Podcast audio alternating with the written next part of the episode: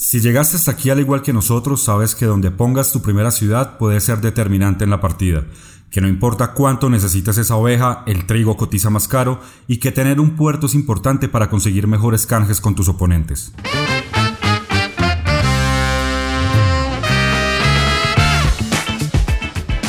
Te damos la bienvenida a un podcast realizado por Devir llamado Manual de Supervivencia Lúdica, donde hablaremos de la pasión de jugar juegos de mesa, rol, cartas, miniaturas y todo lo que esta maravillosa industria tiene para ofrecer. Soy Giovanni Delgado de Devir Colombia y en este episodio hablaremos sobre Catán, el juego que dio comienzo a la nueva generación de juegos de mesa, sus expansiones y versiones independientes.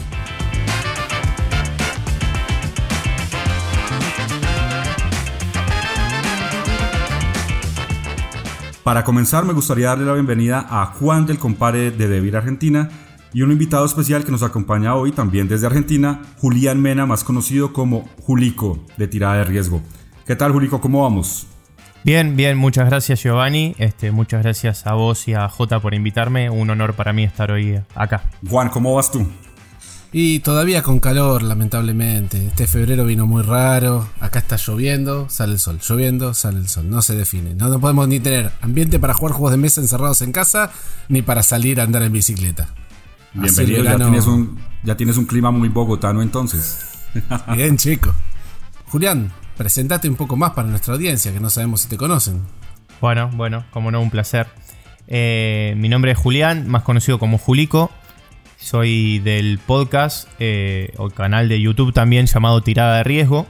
Lo hago junto a mi compañero Pablo, Davi Casu, también. Lo pueden encontrar en Twitter. Y bueno, este, todos los viernes hacemos un programa que se llama La Mateada en Vivo, en donde charlamos acerca de distintos juegos de mesa, las novedades, las noticias que van surgiendo.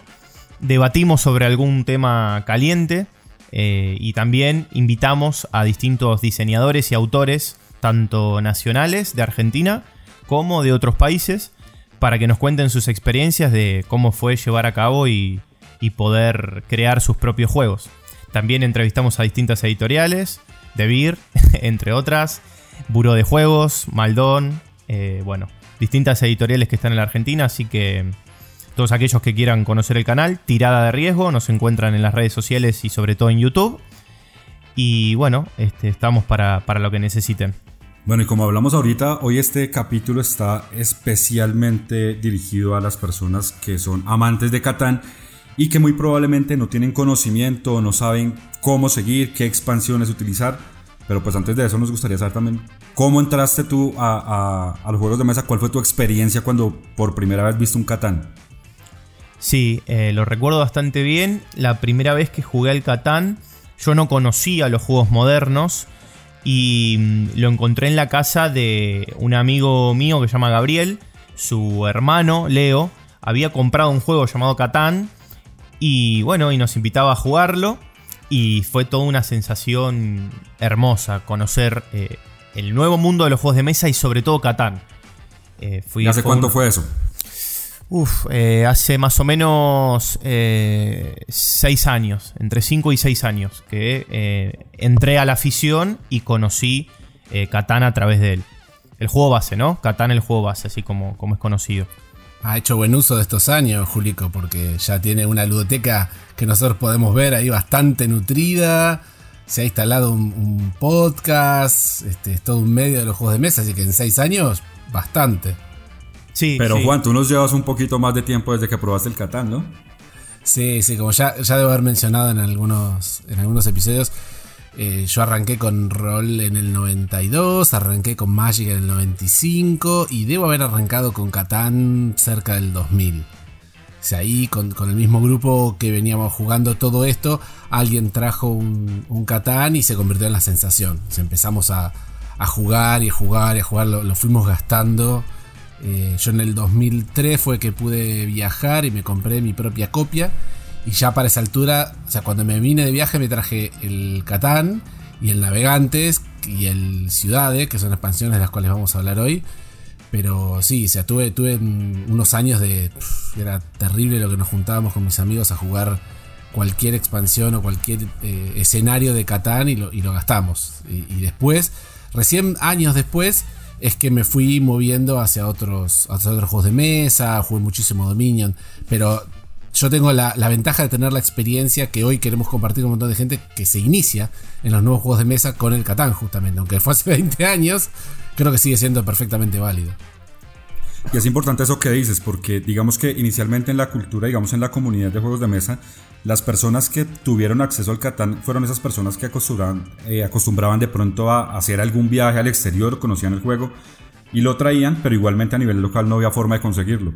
Hoy Hoy, en el 2021, ya se han abierto muchas puertas en Latinoamérica con la presencia pues, de oficinas de Evir y otras tiendas pues, que, también lo manejan en, otros países donde no hay oficina.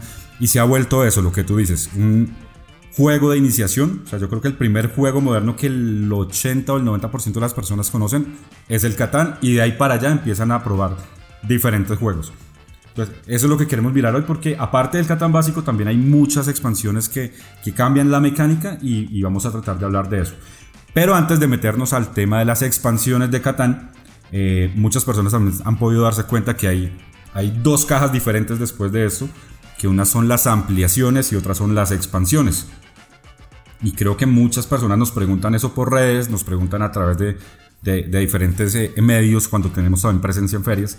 Y es bueno aclarar que las expansiones, que son las cajas grandes del mismo tamaño del juego base, eh, son, eh, son cajas que cambian eh, el modelo de juego, que le agregan, digamos, diferentes objetos y dinámicas al juego.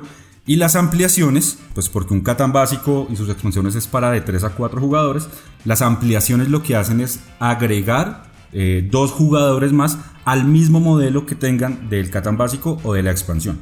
Sí, sí, correcto. Entonces ahí zanjamos las cajas chiquitas, son todas para ampliar la cantidad de jugadores. Y las cajas grandes son para cambiar las reglas. Correcto. Y lo grabamos en fuego, lo firmamos, lo, dejamos grabado en el podcast. Entonces, pues aclarado todo eso, vamos a hablar de, cuatro expansiones, digamos, eh, básicas o que son, digamos, las, las más conocidas. Donde tenemos, pues, eh, Catán eh, Navegantes, Catán Piratas y Exploradores, Catán Mercaderes y Bárbaros y eh, Ciudades y Caballeros. Y una última que salió hace poco que nos va a hablar Juan dentro de poco es Leyenda de los Conquistadores, que también tienen que probarla porque es súper buena. Eh, la primera pues con la que vamos a hablar, yo creo que vámonos con Navegantes.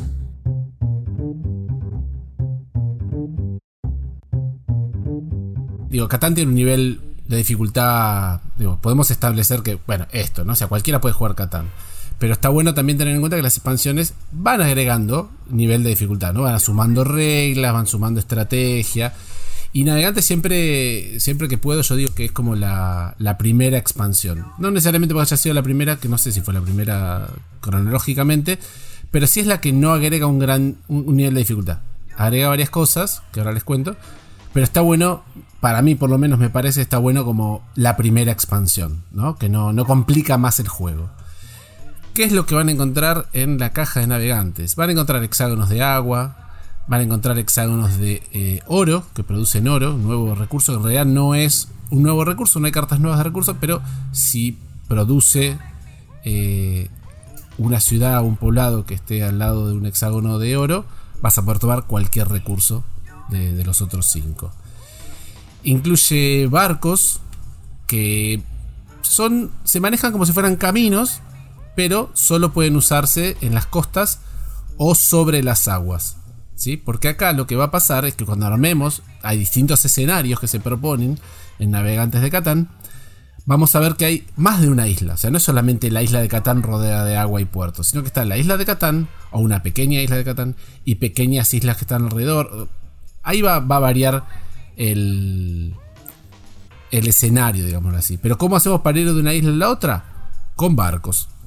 Los barcos los podés eh, poner pagando madera y tela, o sea, madera y lana, madera para la quilla, eh, lana para las velas, y lo pones al lado de una ciudad tuya o al lado de un barco tuyo, y ahí vas extendiendo tu camino, tu ruta comercial hacia otra isla. Lo puedes hacer, incluso, de hecho, cuenta tanto como ruta comercial que si vos venís con un camino, pones una ciudad y salís al mar, te cuenta para el camino más largo esa ruta con barcos y la, y la ruta.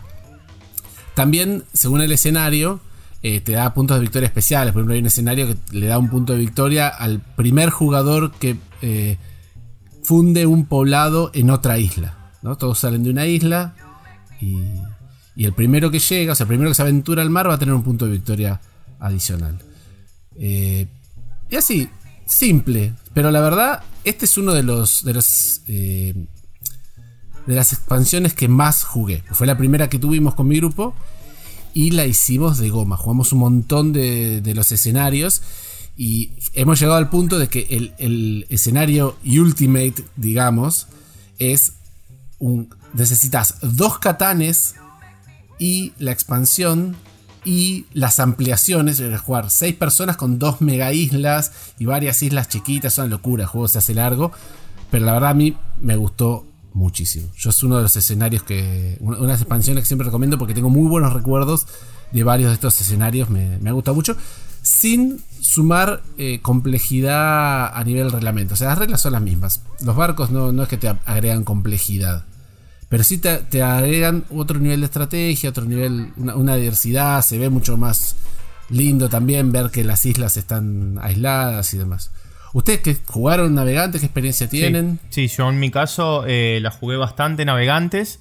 Lo que me sorprende es que trae nueve escenarios, eh, que hay una, amplia gama de escenarios para poder jugar. Este, el que recién estabas comentando, se llama nuevo, Un Nuevo Mundo, que es el último de todos, una configuración gigante. Y mm, la verdad que al traer tanta gama, es mantiene la esencia del juego original, agregándole un montón más de agua y de nuevas islas entonces implementa bien la temática de justamente el navegante, o sea, lo que es la caja grande de Vir. Y sobre todo también mete una, mecánica eh, particular y muy curiosa que es un barco eh, pirata, un barco asaltante que este, se pone aledaño a las distintas carreteras y entonces que esas carreteras justamente son los barcos que se generan con los barcos en el agua, entonces es como que ese barco pirata viene a saltar a tus barcos eh, que están navegando justamente para llegar a las nuevas islas. Eh, muy, muy linda mecánica la del, la del barco. Y como digo, lo más destacable para mí es la cantidad de escenarios distintos y configuraciones que trae la propia caja. Entonces es como que nunca tenés la misma isla para jugar. Entonces hay mucha variabilidad dentro de... Sí, la rejugabilidad eh, es altísima. Sí, altísima, altísima. Y dentro de lo que decía Juan, también es que digamos que de las cinco expansiones de las que vamos a hablar ahorita, es muy bueno comenzar con navegantes porque sí hay una variación, digamos, de, la mecánica del juego, pero no es muy abrupta tampoco, no es muy... Eh, no, no vas a entrar en shock tampoco de decir, uy, esta vaina es totalmente diferente al Catán básico, sino va como con un nivel, vamos suave y ya después vamos, vamos aumentando. Sí, totalmente de acuerdo, sí. Claro, los escenarios vienen planteados así además. O sea, empezás con un escenario que te suma las reglas básicas de navegantes y después te proponen otro escenario donde es, un poquito más complejo el escenario, o, como decís, la variabilidad de poner un, escenario con, una isla con una configuración determinada, que es tipo, bueno, te recomendamos empezar por acá, pero después sabemos que Catán, cuando pones los hexágonos al azar, ahí ya es un juego totalmente distinto. Bueno, con, con configuraciones de islas distintas hace como dicen ustedes, totalmente más variable. Y, ir creciendo lentamente en complejidad es súper amistoso. Empezando desde descubrir una isla a la gran megacatán doble.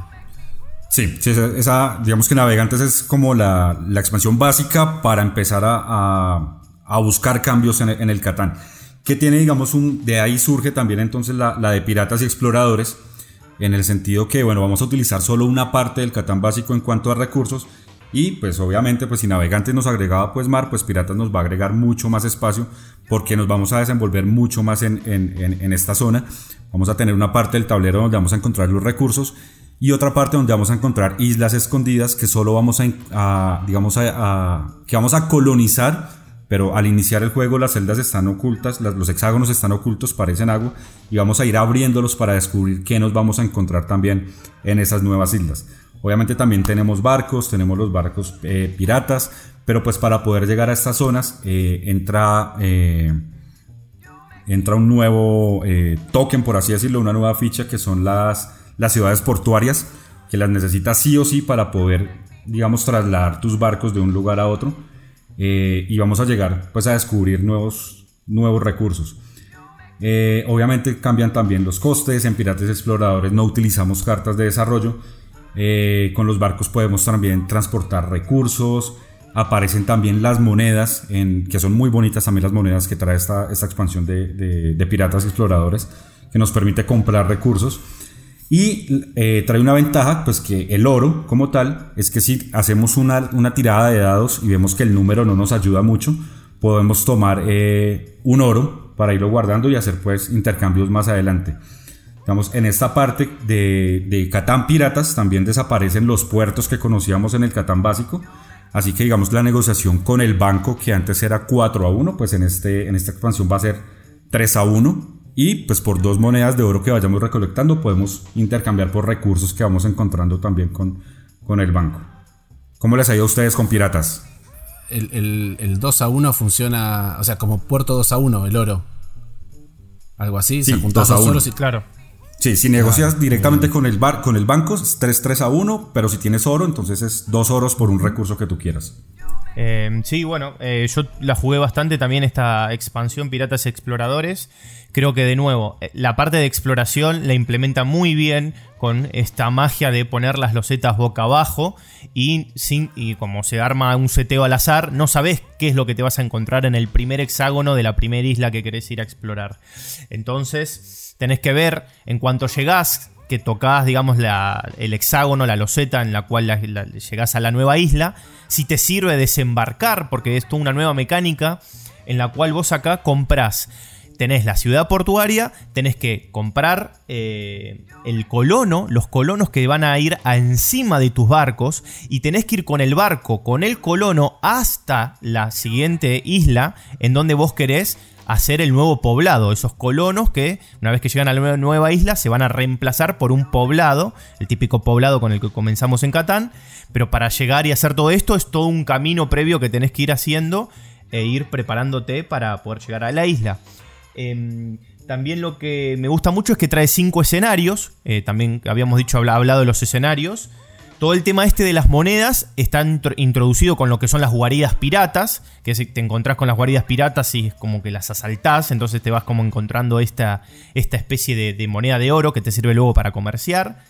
Y también dos escenarios muy buenos, que es uno que es, el, que es las especias de Catán, para Catán, y los pescadores, en donde vienen unas fichitas de pescados que se introducen justamente en el barco y encajan justo. Entonces, en cuanto un barco se acerca a una zona de peces para pescar, haces la tirada correspondiente y es como que pescas y levantás esos peces.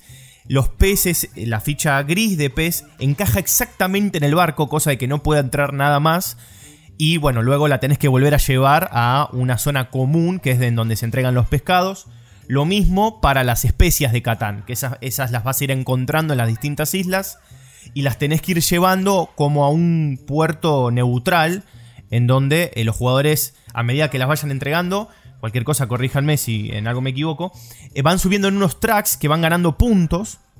Eh, tenés el track de la guardia pirata, el track de las especies y el track de los pescados. Ya esto estoy hablando en el, en el en el escenario en el cual mezcla todo. Porque como, como decíamos en los escenarios, primero tenés el DPS solamente, después te, eh, tenés el de, las, eh, el de las especias y después tenés el de las guaridas piratas. Y por último te mezcla todo. Te dice, bueno, ahora que conoces y sabes jugar con cada una de las, de las cosas que se agregan en esta expansión, podés enfrentarte a el desafío completo. Y la verdad que es una locura. Eh, me parece está, muy bueno. esto de ir subiendo la dificultad en los escenarios me parece excelente.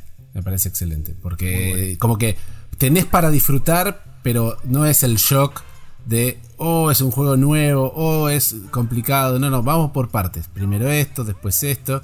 Y a medida que uno le va tomando el gustito, ¿no? Como que va, va ganando confianza y va, va subiendo. Yo creo, creo que Piratas Exploradores no lo probé. Pero lo que me encanta, lo que sí tengo, y les estaba mostrando recién en el chat, es el de los pescadores. O sea, me compré una, mini expansión de, los pescadores de Catán, que nunca llegué a probarla, pues ya con mi grupo habíamos pasado a jugar otras cosas. Pero lo que me, encanta es escuchar cómo muchos de estos conceptos que, están plasmados en unas expansiones, después vamos a ver, estén atentos o, o reescuchen el podcast, porque van a ver cómo son reimplementados de alguna manera. Eh, vamos a encontrar algunas cosas de estas como el descubrir en Viajeros de las Estrellas, encontramos la guarida pirata en, en Catán Junior, me parece, o sea, se van dando vueltas eh, sobre, sobre, no sobre la temática, sobre la mecánica, pero Toiber fue dando vueltas sobre algunas ideas y reimplementándolas en distintos escenarios y, para mí eso está también muy, muy piola. Sí, sí, bueno, ya dimos la vuelta por navegantes, Piratas, que en Piratas me quería mencionar algo que es muy, muy bacano y a la vez triste cuando vas planeando cómo llegar con tus barcos y, lograr descubrir esa isla y resulta que le das la vuelta y, oh sorpresa, no hay recursos, no hay islas, sino es una loseta de mar. Planifica de nuevo para dónde vas a arrancar. Eso es, me parece muy bueno. Pasamos por esas dos y nos vamos con Mercaderes y Bárbaros. Pero Mercaderes y Bárbaros también es bueno aclarar que no es una expansión como tal, sino que son cinco expansiones en una y aparte de esas cinco expansiones trae algunas variantes que, también son, son importantes. Entonces, dándonos la vuelta por ahí, eh, las cinco expansiones o digamos mini expansiones que trae la expansión de Mercaderes y Bárbaros son los ríos de oro, eh, los pescadores de Catán, que también hay una variación con lo que se ah, aplica en piratas.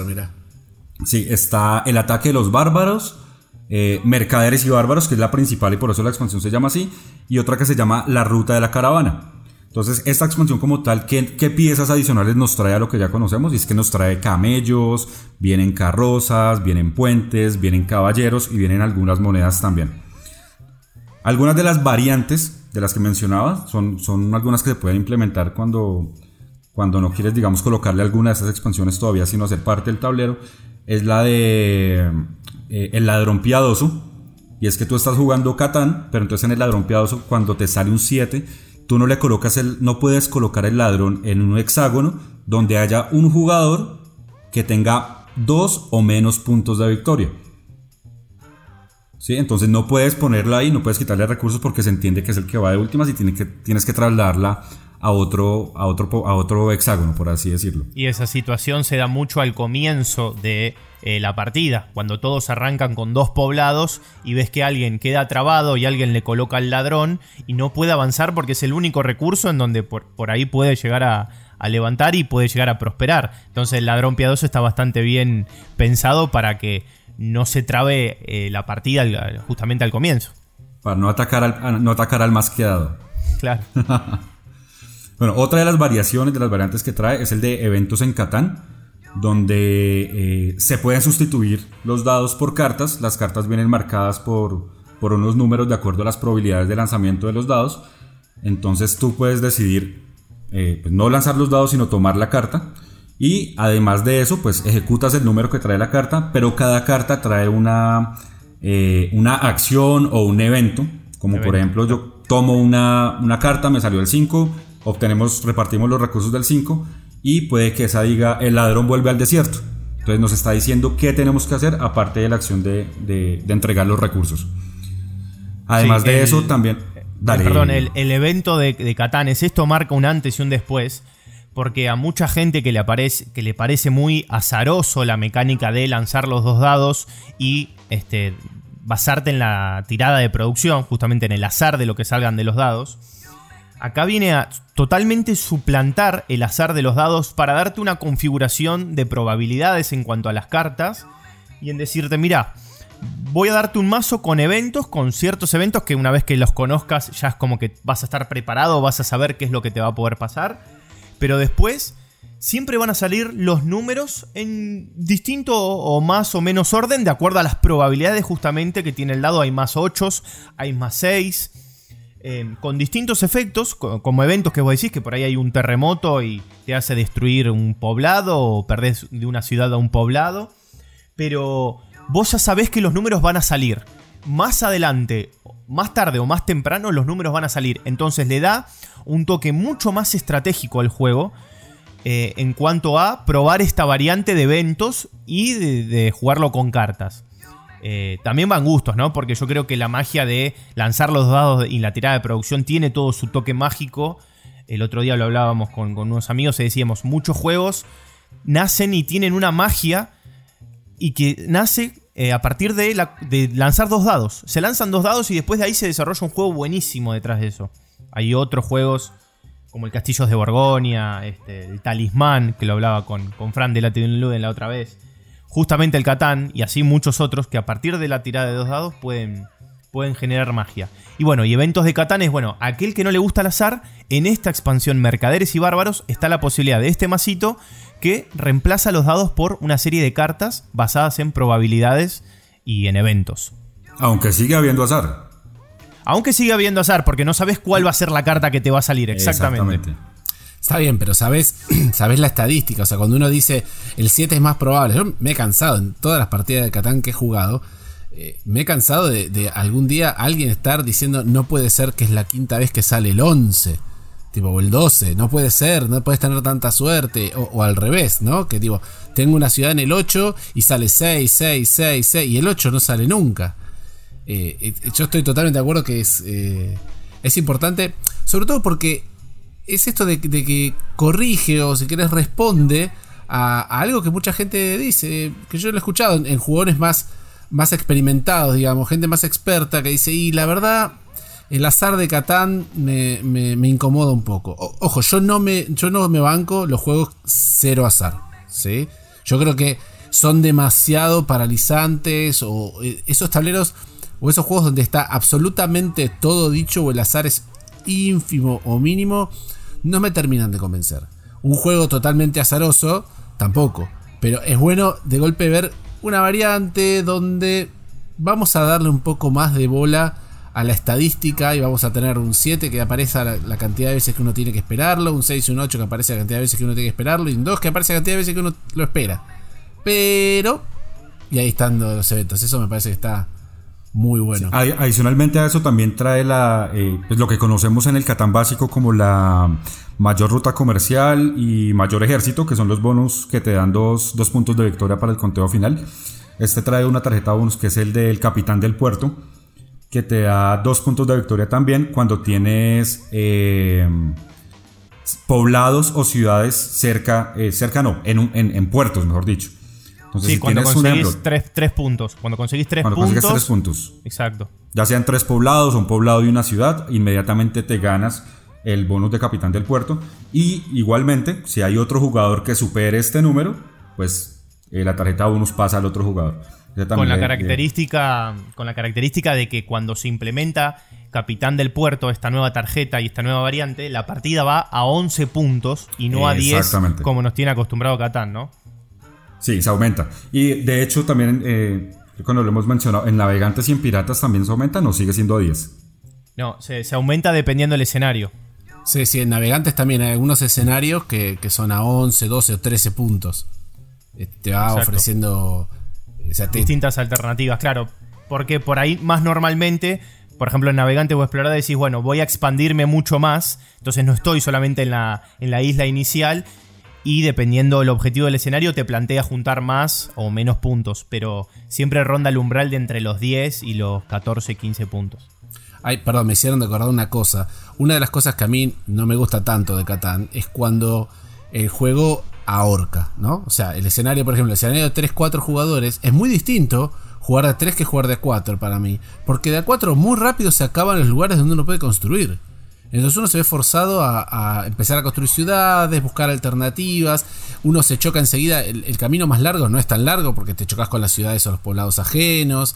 ¿no? Y, mientras que de a 3, el escenario base, hay un poco más de espacio. Y lo mismo me pasó siempre jugando con la ampliación de 5 y 6. En 5 la isla es más grande y como que no te molestas tanto en los espacios con, los otros jugadores. Mientras que en 6 volvés a estar así ah, acogotado de que no sé para dónde salir, no tengo para dónde crecer. Y está bueno esto en, muchas de las expansiones, en particular en Navegantes, me, gustó mucho. Como tenés para dónde irte, tipo, agarrás, llegás a la costa, plantás en la costa, pones un barco y te vas a otra isla. Y si sos el primero en llegar, tenés toda la isla para vos. Y podés montarte allá tu, tu megápolis de lo que sea este, entonces, a mí en particular me gusta eso de, estas expansiones, ¿no? Como que hay un poquito más de espacio. Está bien, en contrapartida te piden más puntos de victoria para terminar el juego. Pero la holgadez de decir tengo para dónde expandir, a mí me gusta mucho. Sí, bueno, y en esta es la que nos vamos a tomar más tiempo porque hasta ahora he hablado de las variantes como tal. Estas son las variantes que trae Mercaderes y Bárbaros. Pero las cinco, digamos, mini expansiones que traen Entonces les hablaba y vamos, voy, a, hablar muy rápido de ellas como para darles una idea, como para antojarlos, para que vayan y, investiguen más acerca de esto.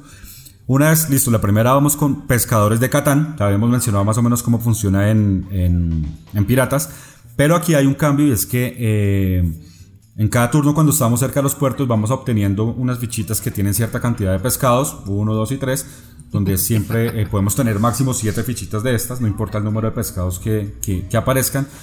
Y estos pescados que, que, vamos ganando pues nos ayudan a ejecutar ciertas acciones como si fuera una carta de desarrollo.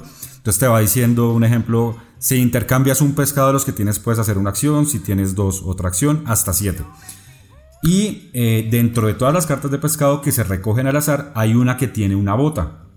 ¿sí? Y esta bota tú se la pasas a un jugador, entonces pescaste una bota. ¿Qué quiere decir? Que cuando estás jugando la partida, el jugador que tenga esa bota tiene que tener un punto de victoria adicional para poder ganar. La humillación de la bota. La bota vieja. Qué buena mecánica la, bota, vieja. Y la característica que tiene sobre todo la bota vieja es que cuando vos robás justo la bota vieja, se la podés pasar a un jugador que tenga los mismos o más puntos de victoria que vos. Entonces es como que penaliza al jugador que va por la delantera, que va ganando en el partido, y lo obliga a tener que sacar un punto más que el resto. Entonces eh, es un nivelador, digamos, dentro de la partida. Tal cual. Si es como vas volando, entonces toma y consigues otro punto. Pero a medida que otro jugador llegue y lo pase, te paso la bota también y te freno. Buenísimo. Otra expansión, la segunda, digamos que, que, todas estas expansiones van como siguiendo también como, como una historia. Eh, es, una campaña, sí.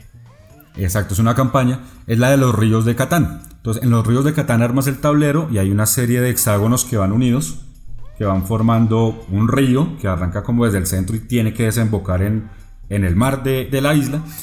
Eh, vas obteniendo, digamos que hay también algunas monedas de oro. Eh, se implementan los puentes, quiere decir que en estas losetas vas a encontrar en, en, los, en los lados de los hexágonos, que generalmente colocamos las carreteras, eh, hay unas líneas eh, punteadas donde ahí no puedes construir carreteras, sino que tienes que colocar puentes. Pero cada jugador cuenta con tres puentes únicamente. Entonces ahí tienes que mirar mucho también la estrategia, porque si lo estás utilizando para hacer tu camino más largo, eh, tienes que mirar cuántas veces vas a pasar por estas líneas punteadas. también algo chévere de esto es que trae unas tarjetas de colono rico y colono pobre entonces, estas durante el juego, tú las vas implementando de acuerdo a que la persona que va ganando, eh, digo, la persona que tiene más, que ha logrado recolectar más monedas de oro, va a tener la tarjeta de colono rico y los demás tienen la de colono pobre. Esas de colono pobre te dan, digamos, menos dos, o sea que te quita dos puntos de victoria. Entonces, durante el juego tienes que ir tratando de conseguir monedas de oro para quedarte con la de colono rico y cumplir tus puntos. Eso, y, pasándole a los demás. Colono rico te da más un punto de victoria. O sea que acá es totalmente al revés. En vez de la bota vieja que penalizaba, es si sos el más pobre, sos el penalizado dentro de la partida. Te, te resto dos puntos. Y el colono rico eh, tiene más un punto. Para poder recolectar las monedas de oro, lo que tenés que hacer es ir construyendo estos puentes que recién mencionaba Giovanni. Y poblados digamos, en la orilla del río, básicamente. O sea, es como que temáticamente se acercan al río y se encuentran con estas pepitas o estas monedas de, oro. Sí, si tú vas construyendo poblados o carreteras, cada vez que la construyas vas obteniendo una moneda de oro. Y eso es lo que te ayuda a, tenerlas para, no, para quedarte con el de colono rico. Claro, es una penalización que está ahí que parece que fuera excesiva, pero decís, estamos jugando a ríos, construir sobre el río. y te empuja un poquito. en el, anterior era vas mal, listo, la bota frena que va adelante. Aquí es vas mal, pues. Al río, muchacho. Para el río. Listo, la tercera expansión es, eh, no sé si la han jugado hasta ustedes, la de la ruta, de, las caravanas. Esta creo que es la que probé, sí. Sí, entonces en esta el hexágono del desierto ya no lo utilizamos y utilizamos es un, un hexágono de oasis. Ahí es donde vamos a utilizar los camellos. Entonces, el hexágono de Oasis tiene tres flechas, que es la dirección en la que tú puedes empezar a colocar los camellos. Se colocan en la misma posición que colocas eh, las carreteras. ¿sí? Y la idea es que eh, donde se coloquen estos camellos, va a puntuar doble lo que construyas allí. Es decir, que si hay un camello y construyes una carretera, o si tienes la carretera y pones el camello al lado, la carretera te va a dar eh, un punto, el poblado ya no te va a dar uno sino dos, la ciudad ya no te da dos sino cuatro. ¿sí? Pero estos camellos se colocan también eh, de manera mm, ¿cómo se dice? Mm, hacia el, hacia el consensuada, consensuada. Ah, entre todos. Claro, sí. porque es como Sí. que sigue una carretera como un camino y siempre tenés que decir, bueno, para la izquierda o para la derecha, o sea, es como que tiene una regla, eh, tiene, es temática la, la- la caravana, digamos. Exactamente, tiene que haber una caravana de camellos. Entonces, generalmente lo que se hace es que eh, cuando llega el momento de, de colocar el camello, se hace una votación con unas cartas para ver quién decide dónde se coloca el camello. Sí. La, otra expansión es la del ataque de los bárbaros, que esta sí ya es un poquito más, más fuerte a comparación de las otras. Eh, en, en el tablero como tal, la periferia del tablero, o sea, los recursos que van rodeando la isla, van con un orden preestablecido de recursos. eh, y los numeritos, que son los que colocamos para saber el lanzamiento de los dados, también van de una manera para que todos los números haya de a uno en cada, en cada, en cada una de las losetas. ¿sí? Adicionalmente, se agrega un hexágono de un castillo que lleva unos puntos de colores que hace que haya un lanzamiento con un dado nuevo también, un dado de colores, que nos permite quitar los caballeros, ¿sí? Eh, que usamos para proteger los recursos cuando aparecen los bárbaros. Entonces, en esta parte del juego, aparte de que es competitivo, tiene una forma semi-cooperativa porque tenemos que ir eh, atacando a los bárbaros que van apareciendo en el tablero. Porque si logramos, si llega un recurso en el que hay tres bárbaros, el, recurso se bloquea y aparte si hay poblados también rodeado de tres hexágonos con tres bárbaros, el, el poblado también queda inactivo y no cuenta dentro de los puntos de victoria. Entonces tenemos que utilizar todos a nuestros caballeros. Los caballeros llevan unas lanzas de 1, 2 o 3, entonces con eso se van atacando a los bárbaros que están ubicados ahí. Sí, y la verdad que es una expansión muy interesante porque es como un ataque abierto a la isla de Catán por, por parte de los bárbaros. Y la mecánica de que desde el castillo tengan que salir los caballeros es extremadamente eh, muy buena y muy estratégica. Porque vos tenés que juntar una cantidad de caballeros eh, igual o superior, digamos, a la cantidad de bárbaros que se están colocando, digamos, en, digamos, en, en- que están atacando en la isla. Y luego esos, eh, eh, esos bárbaros van a ser puntos que se van a repartir entre los jugadores que participaron en repeler a los caballeros. Entonces muchas veces te interesa ir con un caballito a donde hay alguien con dos para ayudarlo a repeler y vas a terminar participando de, eh, bueno, dependiendo de la cantidad de caballeros que hay, vas a poder por ahí rascar algún punto de victoria e incluso muchas veces cuando hay dos jugadores se van a estar compitiendo por un solo bárbaro que, que hay inclusive en una de las losetas. Entonces eh, me parece una mecánica... Además de que en las cartas de desarrollo hay un montón de, de cartas con efectos que hacen que este, muevas a tu caballo a más lugares o que quites un bárbaro de otro lugar.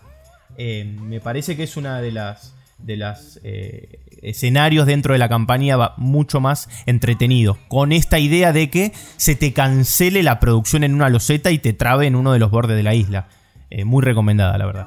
Además que hay algo bueno y es que en esa parte sem- semicooperativa, cuando atacamos a los bárbaros y logramos vencerlos, los bárbaros se reparten entre los jugadores que participaron en, en destruirlos. Entonces esos bárbaros vuelven, digamos, al frente de nuestra mesa y por cada dos bárbaros que tú tengas es un punto de victoria. Entonces esta, esta mini expansión ya no se juega a 10 puntos, sino se juega a 12 puntos de victoria. Entonces ayudar a atacar bárbaros ayuda porque ahí voy concentrando puntos de victoria adicionales. Y nos falta una para completar la super expansión de Mercaderes y Bárbaros, que se llama Mercaderes y Bárbaros, por eso el nombre. En esta, ¿qué pasa? Entonces quitamos el desierto, ya no entra el, el- el desierto, eh, se quita una oveja de un trigo y se sustituyen por tres hexágonos especiales que entran a participar, que es... eh, se me va... Sí, vidrio. eh, La cantera, la cantera. cantera, el castillo y la fábrica de vidrio. ¿Sí? Entonces aquí no juega el ladrón, el ladrón desaparece. El bonus de mayor carta comercial, eh, mayor ruta comercial también desaparece. Y se sustituyen las cartas de desarrollo que tenemos del básico por nuevas cartas de desarrollo que trae la, expansión. Y vamos a tener todos un, un carromato como una especie de, carruaje. Lo que tenemos que hacer es trasladarnos entre eh, la cantera, el castillo la fábrica de vidrio, recolectando algunas, unos tokens que están boca abajo y nos dice a dónde tenemos que trasladarlo para conseguir puntos. Pero en el camino nos vamos encontrando también con bárbaros que hacen que, nos retrasemos en la entrega de estos, de estos productos. Nos cobran peaje. Este se juega, si nos cobra un peaje. Y este, esta expansión se juega a 13 puntos. Eh, y tienes que tratar, pues exactamente, de vencer a los bárbaros y de obtener monedas por cada una de las misiones y entregas que vas haciendo dentro del juego, aparte de estar haciendo tus construcciones para obtener los puntos de, victoria. Sí, lo, una de las cosas más entretenidas de esta es cómo podés ir mejorando tu carromato, cómo el carruaje arranca eh, pudiéndose mover una serie de pasos al comienzo de la partida y a medida que vos lo vayas eh, digamos, mejorando con el pago de, unos, eh, de unas materias primas que te pide el, carruaje, el carromato, lo vas a poder ir mejorando, entonces cada vez se va a poder ir moviendo más rápido y vas a poder ir haciendo las entregas cada vez más rápido. la verdad que es súper interesante lo, que agrega, lo que agrega mercaderes y bárbaros y de manera estratégica en dónde colocar estos bárbaros para cobrarte el peaje, porque muchas veces te cobran, este, si no mal recuerdo, monedas de oro, oro, o que es uno de, los recursos dentro del juego, dentro de esta variante, y que si vos no tenés ese peaje para poder pagarlo, no podés pasar eh, por ese camino o tenés algún tipo de, penalización. Entonces eh, se vuelve bastante estratégico por dónde moverte en la isla. Y eso que mencionas es bueno, como la parte de manejo de tecnología para ir eh, subiendo de nivel tu carromato, también le da una, una, o sea, un enganche buenísimo al juego. Sí, las últimas variantes que traía esta caja de Mercaderes y Bárbaros es Catán para dos, que justamente añade lo que es poder jugar el Catán para dos jugadores. El, de, el juego siempre fue eh, pensado para 3 y 4, incluso 5 y 6 con las ampliaciones pero en esta trae Catán para dos, en donde se juegan uno contra otro y de manera virtual se mueven a dos personajes más, a dos eh, especies de bots, eh, en los cuales simulan ser otros dos jugadores, que, lo, que el único propósito que tienen es interrumpir eh, en los lugares de la construcción para los dos jugadores que están jugando. Es como que cuando yo construyo un poblado como jugador, también le tengo que construir un poblado a este jugador virtual. Cuando yo construyo una carretera, también le construyo una carretera a este jugador virtual. Entonces, bueno, es una variante muy entretenida. Eh, a aquellos que les gusta el Catán, la esencia de Catán, les va a gustar mucho esta variante. Después seguramente hablemos de Catán eh, el duelo, que es, también es para dos jugadores, pero es sumamente distinto a lo que estamos acostumbrados a jugar en la isla de Catán. Pero bueno, quería sumar esta variante que es Catán para dos, que me parece eh, muy interesante para poder jugarlo. Y como dato de color, ya que estamos, sumo que Catán Mercaderes y Bárbaros para mí es mi expansión favorita. Por todo esto que, que trae. Trae demasiado, trae un montón. Trae las cuatro tipos de variantes, trae los cinco tipos de escenarios distintos. Así que justamente cuando se le planteó a Klaus Teber qué era lo que hacía falta de, Catán para, poder seguir mejorándolo, eran ampliaciones, se le pedían. Digamos, mejor dicho, eran expansiones, nuevas formas de jugar dentro de la isla. Entonces ahí fue cuando ideó Mercaderes y Bárbaros y bueno, y sacó todas estas, estas cantidades de formas distintas de jugar que me parecen espectaculares.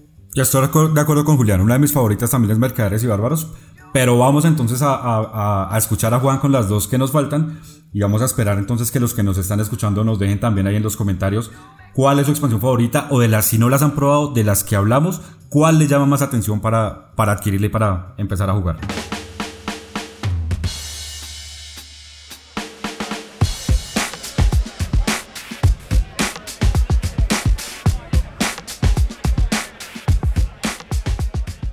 Yo ya me voy a anotar con, mercaderes, porque la verdad, me, bueno, yo había probado una, creo que el primer escenario o algo por el estilo, y fue, ajá, bueno, está bien, una variante interesante, pero me quedé ahí. Este, me parece que tengo, tengo mucha tela todavía para cortar con, con mercaderes. Y yo ahora me voy a meter con la Uber expansión de, de Catán, que Creo, creo haber leído en algún momento, no sé si, si mi memoria no me falla, que, que Klaus Teuber contó que originalmente Catán era ciudades y caballeros. O sea, era así, con, con un montón de cosas que ahora os voy a contar. Era un juego mucho, mucho más complejo. Y después, en el, desarrollo o, al editarlo, que yo como que le fueron quitando cosas, en lugar de, de, ir complejizándolo, lo fueron simplificando hasta llegar a lo que hoy conocemos como Catán. Pero que el juego completo que fue concebido fue Ciudades y Caballeros.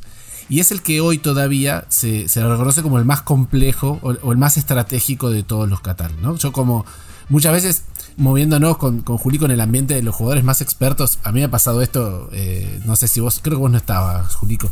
Una vuelta eh, me encontré con Fran de Latin Ludens y él decía, eh, habla, conoce un montón de juegos, tiene su propio podcast y nunca había jugado Catán. Y no, sí, todavía tengo que probar Catán. Y yo me acuerdo que le dije, no, Fran, ya es tarde para jugar Catán. O sea, ya no podés jugar Catán base. Por lo menos tenés que jugar Ciudades y Caballeros desde el vamos, porque ya has probado tantos juegos complejos que Catán te va a quedar con gusto a poco. Y dicho y hecho, hoy Fran todavía habla y dice, no, porque Catán no me convence. Y no, tenés otra experiencia. Pero para esos jugadores más expertos es que entra Ciudades y Caballeros, que conozco un montón de jugadores expertos que dicen, no, yo, ciudades, ciudades, ciudades es lo único que juego. Sumando a, lo que, al comentario que estás diciendo, Juan, justamente sobre esto, eh, me parece que un montón de gente y un montón de experiencias, que lo mismo, lo mismo que estabas contando vos, me repiten la misma experiencia que pasó Fran eh, de Latin Lumens, en el cual ya vienen de jugar muchos juegos, no tuvieron la oportunidad de probar Catán, y jugar Catán base por ahí se les queda eh, corto, por ahí se les hace simple, por ahí eh, se quedan, o por ahí les gustó, pero solamente se quedan con la experiencia del base. Entonces justamente este capítulo eh, me parece sumamente importante porque es lo que siempre les digo a todos y a todas, que prueben las expansiones, que se atrevan a probar las distintas variantes que traen porque realmente mantiene la esencia del juego y te agrega un montón de variantes y un montón de formas de jugarlo de manera distinta. Pero bueno, este, es cuestión de cada uno de poder animarse a probar las, expansiones. Y justamente ahora, como decías, Ciudades y Caballeros, que es la más estratégica, que, la vas a contar ahora, eh, tampoco me parece realmente difícil, realmente, digamos, dura, pero sí está pensada como la más compleja en cuanto a estrategia de lo que vos tenés que desarrollar. Armar caballeros, las ciudades, bueno ahora contarás un poco mejor. Por eso, por, hago un paréntesis ahí. También por eso es bueno tener en cuenta lo que el orden que las estamos diciendo ahorita, porque es la, la o sea, cómo pasar de Catán básico a una expansión eh, subiendo escalón por escalón. Obviamente, si tú juegas Catán básico y después vas a jugar Mercaderes y Bárbaros que acabamos de hablar, y después vas a jugar Navegantes, pues Navegantes vas a decir, ve, no, no, no, no tiene nada de raro, o sea, es, es muy sencillo. Obviamente tú tienes que empezar a metérselas en orden para ir escalando hasta llegar a un Mercaderes y Bárbaros o hasta llegar a un Ciudades y Caballeros donde ya lo vas a entender con mucha más facilidad. Y, es por eso... sí, perdón, y yo estoy fascinado muchas veces con Catán justamente porque de suerte, tuve la suerte de probarlas en este orden. Claro. de jugar las expansiones de Catán e ir creciendo junto a Catán e ir descubriendo las variantes del juego porque las fui probando en este orden. Entonces disfruté navegantes primero, después me metí con mercaderes y bárbaros, después descubrí piratas y exploradores, después ciudades y caballeros, y bueno, y, así, en el orden de dificultad que estamos mencionando, me parece sumamente importante. Sí, y, también esto que estábamos diciendo, si alguien que ya viene del palo de juegos de, con más experiencia en juegos de mesa modernos, eh, por ahí no, eh, no vale la pena a jugar Catán Base solo para ver de qué va animate a probar directamente tus ciudades. No, no, no, no creas que Catán todo lo que tiene para ofrecerte está en el básico de 3 o 4 jugadores, ni de casualidad. yo creo que es una excelente experiencia para alguien nuevo. Pero si vos venís con bagaje, animate a dar un par de escalones más para, para poder disfrutar la experiencia. Pero bueno, les decía, ciudades. Voy a hacer un, voy a planear por arriba porque el juego tiene un montón de cosas. Pero para que se den una idea. ¿Qué temática vuelve? Vuelven los bárbaros. ¿Sí? Que o vuelven. O vuelven o de acá se fueron en su momento como una expansión, una mini expansión a, mercaderes y bárbaros. Pero hay una flota de bárbaros que invade la isla de Catán en, determinados momentos. Eh, hay nuevos recursos, hay papel, tela y moneda que se consiguen a través de tener ciudades en donde eh, normalmente producís madera o lana o piedra o metal, eh, si tenés ciudad producís una madera y un papel. O una lana y una tela. Y estas, estos recursos nuevos también se van a cambiar con el banco, también se van a cambiar entre, entre jugadores, pero nos van a servir para ir también avanzando con las tecnologías que tienen nuestras ciudades. O sea, así de, así estratégico viene la cosa. Olvídense de las cartas de progreso que teníamos en el básico. Acá se reemplazan por tres nuevas pilas de cartas de progreso. Y vamos a robar de una o de otra según lo que querramos. ¿sí? En el momento de robar vamos a decir, ah, puedo robar una carta amarilla o puedo robar una carta verde. Y van a traer distintas cosas. Eh, tenemos, que también habíamos mencionado, un dado adicional de evento. ¿no? O sea, tiramos los dos dados de siempre para ver qué hexágonos producen. Pero además vamos a tirar un dado que es el que nos va a permitir o no, dependiendo de cómo estemos avanzados en nuestra tecnología de ciudad, robar una carta de progreso de uno de estos colores. Y si no, va a hacer avanzar el barco de los bárbaros, la, horda que se va a ir acercando lentamente hacia la isla de Catán. Que eso también va a estar dado por el lado adicional de progreso. De, de evento, digamos. Después aparecen estos caballeros, caballeros de distinto poder, de nivel 1, nivel 2 y nivel 3, que los vamos a, a crear con distintos recursos, creo que son metal y... Mm, bueno, me olvidé con qué otra cosa, metal y algo. Y los vamos a tener que dar de comer, les vamos a tener que dar trigo para activarlos. Si nuestro caballero está inactivo, no va a actuar. ¿Y para qué queremos que actúen nuestros caballeros? Lo vamos a mover para que eche un ladrón. Los vamos a posicionar para ocupar eh, lugares en los hexágonos, porque van intersecciones. Y no tienen esta limitación que tienen los poblados. Pero si nosotros lo ponemos en un lugar donde podría haber un poblado, podemos como reservar el lugar con nuestro caballero. Evitar que nuestro oponente se compre el poblado ese que nos va a bloquear. O nos va a cortar. O de hecho podemos cortar también el camino más largo. Este, con, con un caballero. Y los vamos a hacer también subir de nivel y cuando llegue la horda bárbara, vamos a usarlo, como estaba recién contando en el esquema parecido que contaba recién Giovanni en, de, Mercaderes y Bárbaros, para repeler la invasión de bárbaros. Vamos a contar cuánto poder tienen los caballeros de la isla en total. Vamos a ver si es suficiente para repeler la invasión según el, el tamaño de esa invasión bárbara. Y si le ganamos, quien más haya aportado en caballeros se va a llevar punto de victoria adicional. Y el que menos haya aportado va a ver su ciudad destruida y convertida en un poblado. Sí, ahí volvemos a la parte también semi-cooperativa. Tal cual, tal cual. O sea, hay, hay, hay, un premio para el que aporta más, hay un castigo para el que aporta menos. O sea, perdón, si se vence la, onda, la horda bárbara, hay un premio para el que aportó más. Si no se vence la horda bárbara, hay un castigo para el que aportó menos. Pero hay una cuestión ahí medio semi-cooperativa de decir, bueno, a ver, eh, tratemos de, digo, se nos viene la horda, muchachos, o sea, Nadie quiere estar en la cola y perder. Y todos quieren estar. Entonces hay que ir eh, promocionando esos caballeros. Hay que activarlos además. Porque si no les damos de comer, el caballero no cuenta. Ahora, otro detalle más. Se puede construir una muralla con dos piedras. ¿Qué hace la muralla? Protege tu ciudad. Obviamente, cuando venga la onda bárbara, tu ciudad protegida con muralla no va a sufrir su rebaje a, poblado. Sí se va a perder la, la muralla, pero bueno, podés construir otra. Incluso más todavía, si hay maneras de convertir tu ciudad en una metrópolis. Con lo cual ya no vale dos puntos de victoria, va a valer cuatro puntos de victoria. Cuatro. Ojo, hay solo tres metrópolis en el juego, ¿eh? Hay que tener. Eh, hay que obtener una de esas tres y se hace un, un salto importante. Y seguro me olvidé algo.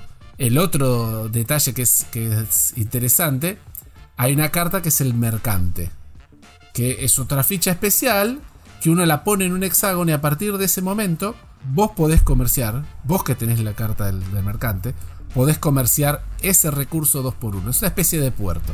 Pero es un puerto móvil, es un puerto que vos hoy pones acá y de golpe se lo lleva otro oponente y lo pone en otro lado. Este, y después lo recuperás y lo pones en otro hexágono que te conviene más. Eh, hay, o sea, se abren un montón de posibilidades en Ciudades y Caballeros. Se abren negociaciones con, esto, porque además de negociar por ahí recursos, también podemos empezar a negociar. Yo puedo construir un caballero, pero mm, no sé, porque te van a destruir a vos, pero dale, activalo. Bueno, yo te doy trigo, pero si vas a activar ese caballero, porque se nos viene la horda. Bueno, podemos ver.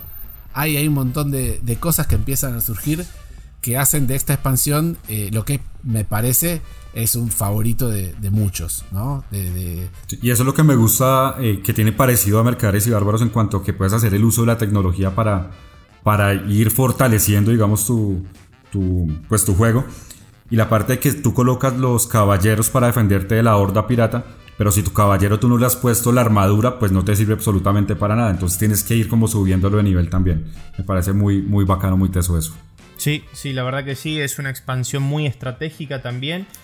Em, suele ser de las que también, eh, eh, digamos, se extiende más la partida, eh, lleva, un, lleva, un, lleva, un, tiempo bastante más jugar, jugar la partida.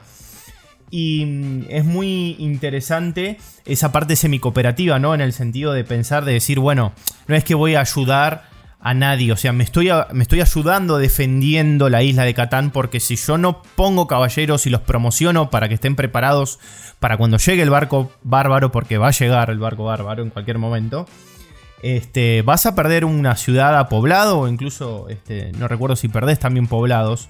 Creo que siempre por lo menos tenés que tener dos.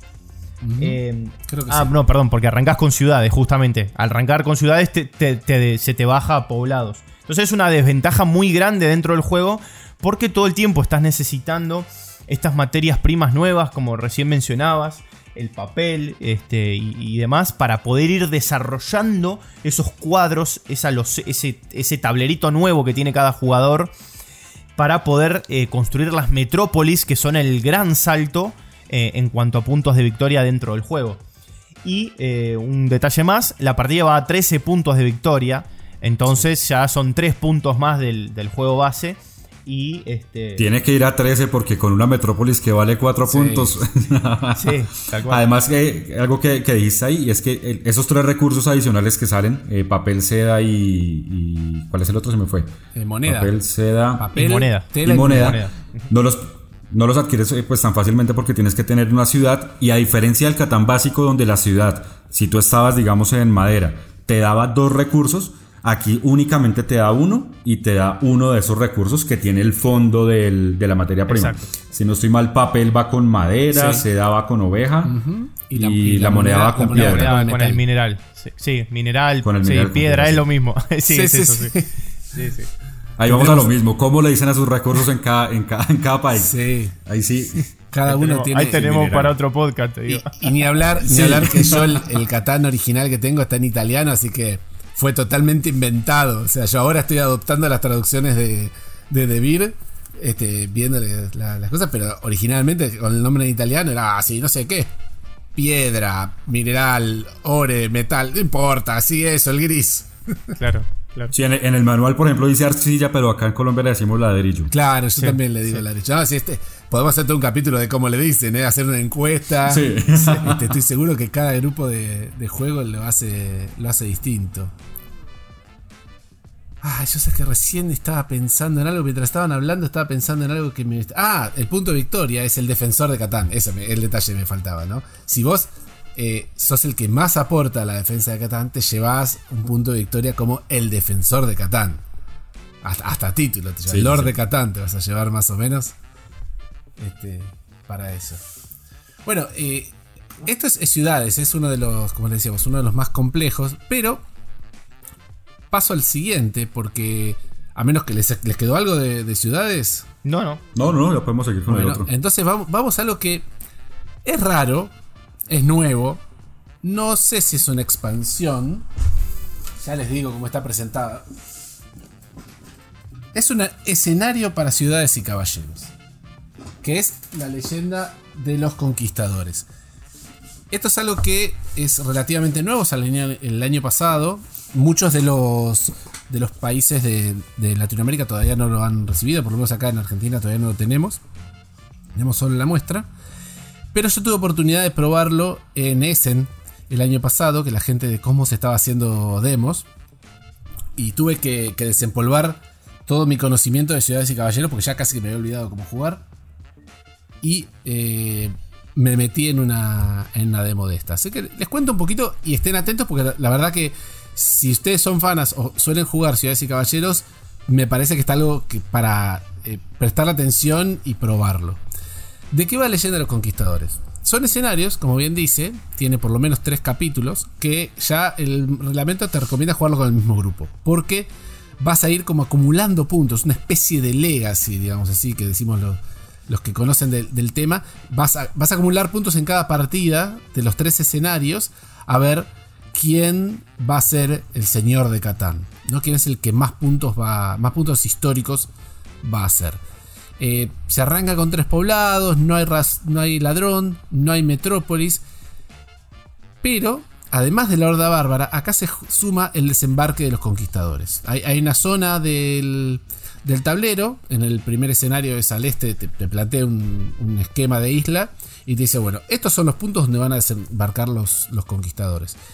Entonces, a lo largo de, los turnos va a ir, van a ir apareciendo nuevos conquistadores y se van a ir moviendo. Hay una especie de bot, o sea, una, manera donde el, juego te dice, bueno, en este momento se mueven los conquistadores, se mueven para allá, se mueven en este orden y van avanzando sobre la isla. Y hay, al igual que con la Horda Bárbara, va a haber que repelerlos con caballeros en una especie de, juego semi-cooperativo. Que, de vuelta, se suma a la Horda Bárbara. Esto no es en lugar de.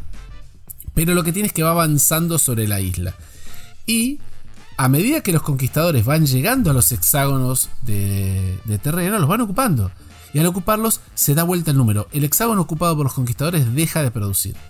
Y hay que volver a ir con, con otros caballeros para poder repelerlos, para poder recuperar ese número y poder que nuestros poblados que están ahí en el borde recuperen su, su producción. La verdad, me, dejó una, muy linda experiencia el, juego. No voy a, entrar en detalle, ya van a. pueden ver seguro algún video. Pero les dejo la inquietud de decir. Todavía Ciudades y Caballeros tiene una rosca más, una vuelta de rosca más para darle, ¿no? Estos escenarios de, conquista, que además la caja viene con un montón de, miniaturas parecidas a los, soldados que vienen de Ciudades y Caballeros, pero negros y van van avanzando sobre eso. Y con eso... Bueno, entonces para, para aclarar ahí, si vas a jugar navegantes, piratas, ciudades o mercaderes, obviamente necesitas el Catán base. Pero para leyendas... Eh, eh, de los conquistadores, la leyenda de los conquistadores Tienes ciudades y obviamente el base. Necesitas el base y ciudades y es solo un escenario por el momento para 3 y 4 jugadores. O sea, no, no hay ampliación de Leyenda de los Conquistadores. No hay ampliación. Es un escenario pensado para jugar de 3 o 4 jugadores. Pero necesitas Catán Base, Ciudades y Caballeros y Leyenda de los Conquistadores. Y vas a usar distintos componentes de distintas de estas cajas. Cada escenario te va a decir, necesitamos estos componentes, estos no. Ahora vamos por estos otros componentes. Y etcétera. lo cual también le da una, una variabilidad interesante en estos distintos y un dato de color, esta edición del Catán las, eh, leyendas de los conquistadores se sacó eh, porque se cumplió 20 años desde la primera edición de Catán Ciudades y Caballeros. Entonces, en honor a ese a, 20 años de haber sacado esa expansión, sacaron estos escenarios en Leyenda de los Conquistadores. Que además debe ser, si no me equivoco, una edición limitada. O sea que si a alguien le interesa, esté atento en los países donde tenemos oficinas, donde esto está por llegar, estén atentos porque tampoco va a haber infinitos. Sí, totalmente. Llame al teléfono que aparece en pantalla. Eh, perdón, yo, estoy acá llorando porque todavía no llegó en Argentina. ¿En Colombia ya llegó, Gio? No, acá no ha llegado todavía. Esperamos que pronto. Bien, bien, bien. Entonces casi. No, yo estoy acá enganchado porque he jugado algunas expansiones, pues de las, de las que hablé, pero quedé picadito ahí con, con las otras porque nos tocó sacar tiempo para probarlas. Yo todavía tengo que. Con, con Julico acá hemos probado un par de, de mm, standalone o versiones independientes que ahora vamos a contar un poco. Pero nos queda pendiente la leyenda de los conquistadores todavía. Que estuve ahí leyendo, estudiándolo. Y, y la prueba que hice, o sea, fue esa prueba virtual durante Essen. Pero ahora quiero sacar las miniaturas de la, de la caja y probarlo. Bueno, y nos tomó 60 minutos hablar de, de expansiones. Y, no, y nos faltó tela por cortar, porque eso sí, lo dijimos como muy rápido, como lo más característico, lo más importante de las expansiones. Pero lo que decía Juan ahorita, Catán también maneja versiones independientes o ediciones especiales, de las que vamos a hablar un poco más rápido de las que hablamos de las expansiones.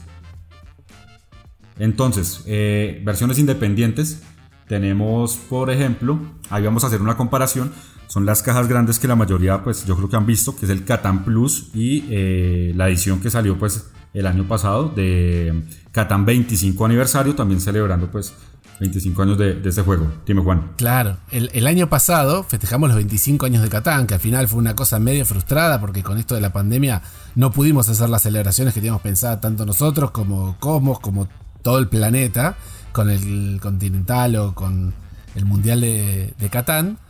Eh, pero salió la edición de 25 aniversario. O sea, no solamente se cumplieron los 20 años de Ciudades y Caballeros, sino 25 años de que salió el base. Sí, iba a ser una celebración por lo alto, pero pues el tema de pandemia tocó ser solo el lanzamiento de la cajita, esperar si este año se logra hacer algo, porque estoy seguro que en el Mundial de Catán algo va a haber referente a, a estos 25 años cumplidos. Bueno, entonces decíamos que en bueno, Catán Plus y Catán 25 aniversario son estas cajas especiales donde obviamente las dos traen el Catán básico. Eh, Catán Plus nos trae una ampliación para el Catán básico para añadir dos jugadores más.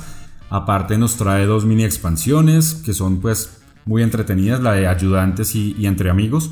Y dos tableros adicionales eh, que nos trae Mallorca en New York en la segunda edición de Catán Plus porque antes nos traía dos mapas diferentes. Y Catán 25 aniversario, entonces nos sorprende pues con el Catán eh, básico, nos trae la expansión de navegantes eh, y dos tableros adicionales que son Hawái y el de la península ibérica. Aquí digamos que yo trato y siempre que me preguntan en ferias de venga, ¿por cuál me voy? ¿Qué hago? Pues primero Catán 25 aniversario fue una edición eh, también única. Yo creo que no, no vuelve a reimpresión. no sé, no sé si hay reimpresión, pero acá no llegamos a tenerlo. Si hay una reimpresión, espero que llegue. Pero, eh, no, y fue muy cortica, fueron unidades seleccionadas. Acá, acá también nos llegaron más bien pocas, pero tuvo muy buena acogida. Ahora, en los países en los que todavía está disponible y no saben cuál de las dos comprar, pues yo siempre les digo es miren con quiénes van a jugar. O sea, si yo sé que mi grupo es de 4, 5, 6 jugadores, compro un Catan Plus. Pero si sé que somos 4, pues me voy de una vez con la edición 25 aniversario porque voy a tener juego base más expansión. Entonces, esa es la, la, parte importante. O sea, incluye navegantes, con lo cual reemplaza. O decís, no tengo nada, pero ya lo, ya lo jugué varias veces, vas por, por la edición 25 aniversario, que sabes que tenés el básico de navegantes. Sí, y, eh, lo que van a tener que ir viendo, bueno, no sé el tema precios, pero lo que es Catán Plus había salido a un excelente precio, cosa de decirte, no sé, eh, el Catán base está a 40 euros, creo que rondaba los 50 y algo, por lo menos en el momento en que yo me lo compré, eh, por lo menos el Plus, ¿no? Catán Plus a un excelente precio para poder este, eh, aprovechar. Y también la aclaración de decir, como dijiste vos Giovanni, contaste qué es lo que trae, porque muchas veces se confunden que Catán Plus piensan que traen todas las expansiones y ni de casualidad. O sea, es algo especial con unos escenarios. Porque en otro momento Debir sacó las, las, Plus de Carcassonne, que es otro gran título de Debir, en el cual ahí sí traía un montón de expansiones del juego. Entonces muchas veces esa duda se, plantea y me consultan y, yo siempre trato de aclarar, digo, no, Catán Plus es distinto a todas las expansiones que venimos eh, mencionando en el programa. Y en el caso de Carcassonne que acabas de mencionar, son algunas expansiones, porque la mayoría también son mini expansiones. Entonces, la idea de aprovechar estas ediciones Plus o 25 aniversario es que esas mini expansiones o esos tableros adicionales no vas a poder conseguirlos de ninguna otra forma porque únicamente vienen ahí. Perfecto. Y uno piensa muchas veces, Catán Plus o Carcassonne Plus, uy, le tengo ganas, pero ya tengo el base, que yo. Pero a ver, al base ponele un moñito y regaláselo a un amigo. Seguro vas a tener un amigo a quien querés evangelizar y le decís, ¿sabes qué? Yo me voy a comprar el Catán Plus, así que te regalo mi Catán Base. Quedas bárbaro, tenés una edición nueva, más linda. Chao. Eh, y es algo que están haciendo algo que están haciendo muchos ahorita. Hago un paréntesis ahí para los que nos están escuchando en este fragmento de de podcast. Y es que muchas personas están haciendo eso con el Carcassonne básico desde que anunciamos que se viene el Carcassonne 20 aniversario este año. Claro, es cierto. Se viene una edición especial y, hay que pensar. ¿eh? Yo tengo la edición décimo aniversario de Carcassonne con los Miples cristalinos. Pero cuando venga la edición 20 aniversario la mira con cariño.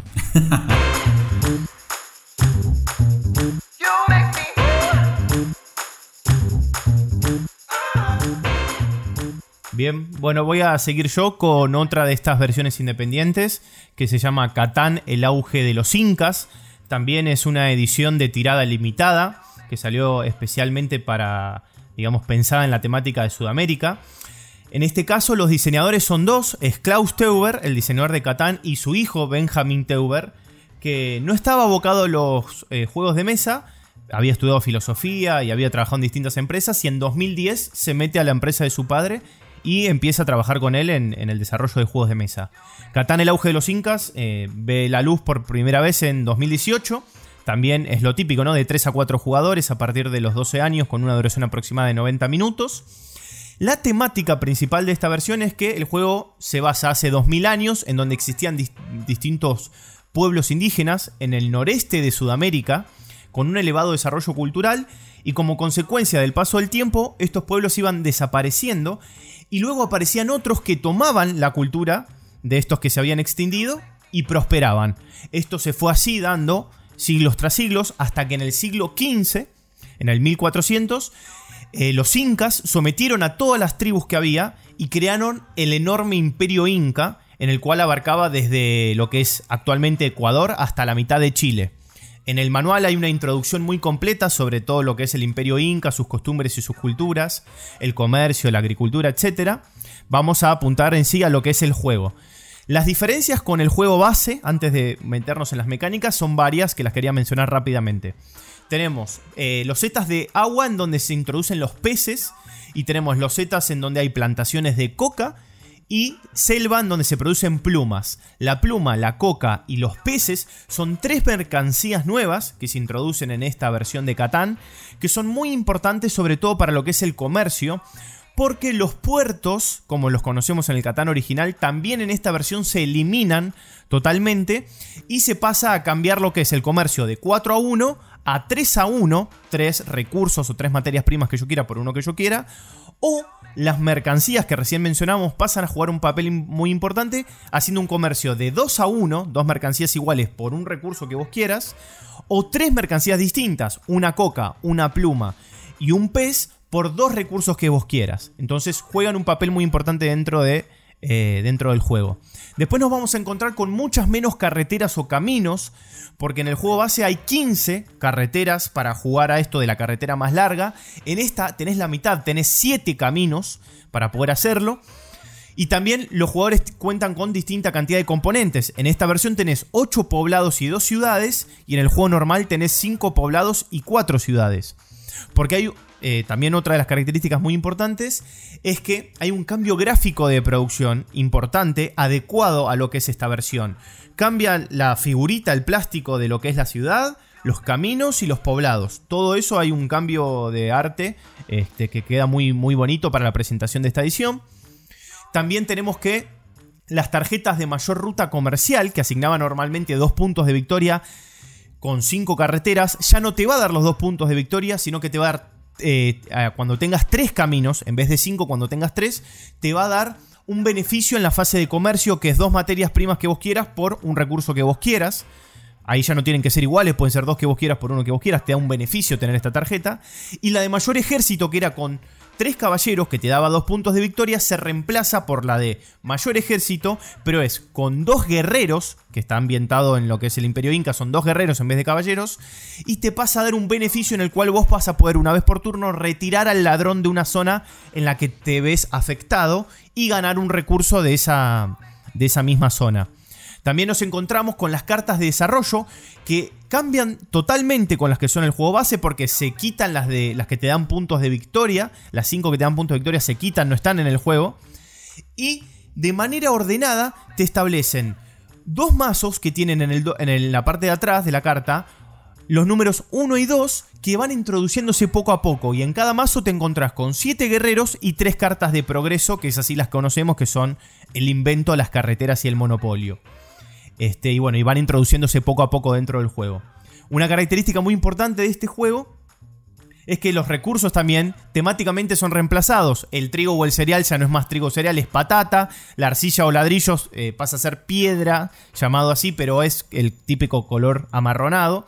Y la oveja pasa a ser una albahaca. Y para meternos más eh, dentro de las diferencias en cuanto a la mecánica, el juego te presenta la típica carrera de Catán de a ver quién llega a la, cantidad de puntos de victoria. Pero en este juego son 11 puntos de victoria que es lo que tenés que hacer. Y la temática está muy bien abordada. Porque vos tenés que, con tus tribus, tenés que ir juntando puntos de victoria. Las tenés que ir desarrollando.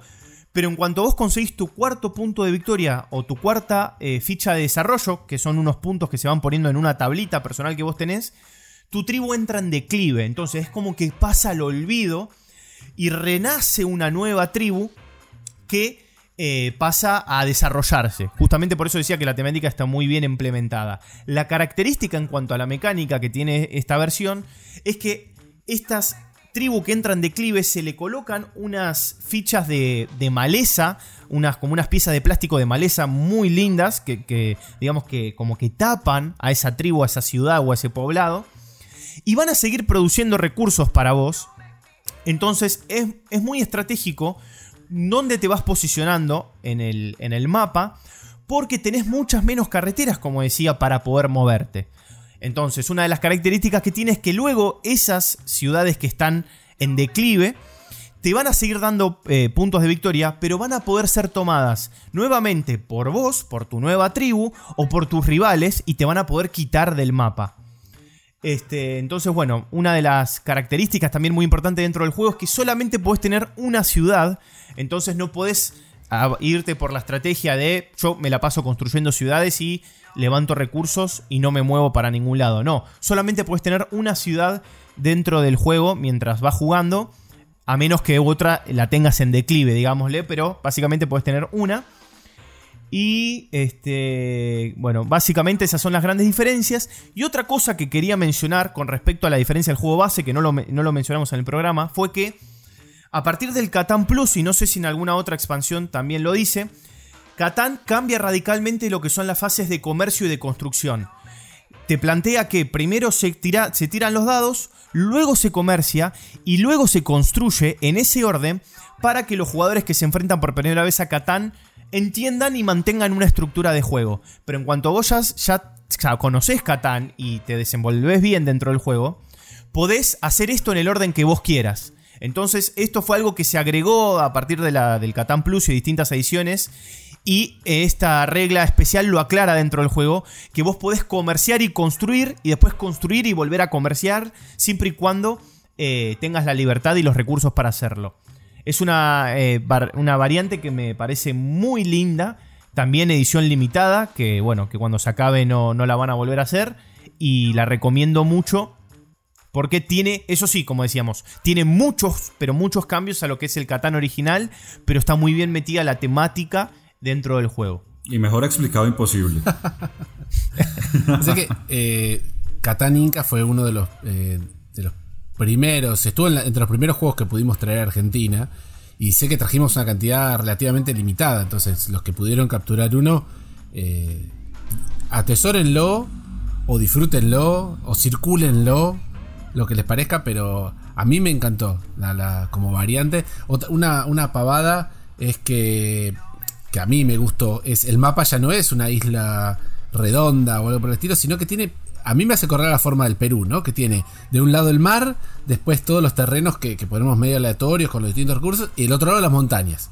Entonces es como la, zona de, de, Perú entre... Sí, lo que sirve está entre ahí, entre, el, entre el mar y la montaña. Eh, bueno, y, del imperio inca eh, saltemos hasta las estrellas.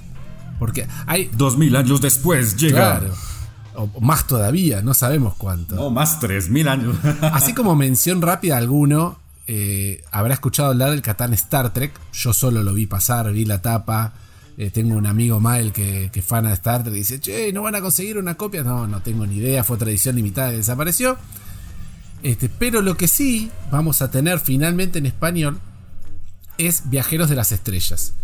Que acá, anécdota curiosa, yo soy bastante fan de la ciencia ficción.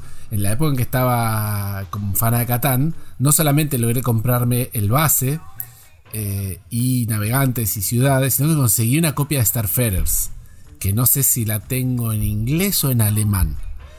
Y la verdad, ahora que pude ver la, edición en español de Devir, que es la primera vez que sale en español, se nota mucho la diferencia en estos 15 o 20 años, la diferencia del arte. La verdad que la edición nueva tiene un arte mucho más lindo, mucho más, eh, no sé, interesante. La verdad que está, está muy lindo. Pero, ¿de qué va Viajeros de las Catán Viajeros de las Estrellas?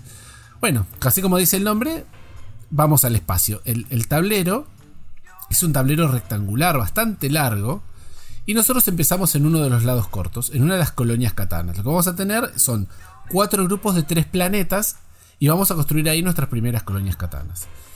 A partir de ahí, nosotros vamos a construir nuevas naves colonia, que son básicamente un poblado con una nave encima, tiene un montón de componentes hermosos. Esto tiene las, las colonias eh, y tenés unos cohetes que son, o sea, cuando creas una colonia, la tenés que poner al lado de un espacio puerto, que es una ciudad, entre comillas, con un cohete arriba. Entonces, se agrega una fase de, de exploración. Y lo que vamos a hacer en esa fase de exploración es ir moviéndonos con nuestras naves colonias o naves mercantes, que vamos a hablar en un ratito, a explorar el resto del espacio. A lo largo de ese, ese escenario, ese tablero rectangular y largo, vamos a encontrar nuevos sistemas estelares, cada uno con tres planetas, que como vimos en, en otras expansiones, empiezan dados vuelta, o sea, tenemos que explorarlos, no sabemos qué hay, perdón, sabemos qué hay, qué recursos van a dar esos planetas, pero eh, lo que no sabemos es qué número de producción va a tener. Vamos a tener que llegar con nuestra nave colonia, atravesar el espacio, llegar, dar vuelta a esos números y ahí decidir si fundamos nuestra colonia en uno de esos planetas. Por supuesto, eh, vamos a ponerlo en, en, en, un punto entre dos planetas y vamos a tener una colonia que puede recibir recursos de dos planetas distintos. Y según si estamos jugando de tres o cuatro jugadores, se pueden ocupar dos o los tres espacios de ese sistema planetario. Así que. Una, me una mecánica que, que, veíamos en Piratas y Exploradores, ¿no? Esto de. Acá en vez de explorar a través del agua, estamos explorando a través del espacio. Tal cual. Así, es, Tal cual. Y, y, vuelve a aparecer esto de no sabes con qué te vas a encontrar. Vas a tener que dar vuelta lo, el, los números y, y, los recursos una vez que llegues. Eh, y ahí, bueno, vamos a, a ir moviéndonos por el espacio. Y además de los sistemas planetarios, lo que vamos a encontrar son puestos mercantes. Tenemos cuatro eh, civilizaciones extraterrestres que aparecen en el tablero, cada una con sus características. Y entonces, si nosotros en lugar de decir vamos a hacer una nave colonia, con otros recursos podemos construir una nave mercante. Esas naves mercantes las mandamos a comerciar y construimos el puerto mercante con una de estas civilizaciones. Cuando lo hagamos, vamos a tomar una carta de amistad con esta, con esta civilización que la vamos a elegir dentro de la pila. Hay una pila de 5 o 6 cartas para cada civilización y nosotros, una vez que fundamos, vamos a agarrar la pila y decir, a ver, ¿con cuál me quedo? Y ahí vamos a encontrar un montón de cosas nuevas. Por ejemplo, hay una civilización que son los, mercaderes que lo que te dan son puertos o algo parecido a puertos. De golpe vos ahora podés cambiar dos recursos iguales por uno distinto, pero de ese que vos elegiste. Es como si estuviera fundando un puerto. Y hay otros que te dan, bueno, o sea, la variabilidad también está, está dada en que hay un montón de, de cosas distintas. No hay un ladrón, no hay un pirata espacial tampoco, pero sí se van robando. O sea, si sacas un 7 le vas a robar a alguien. Y este.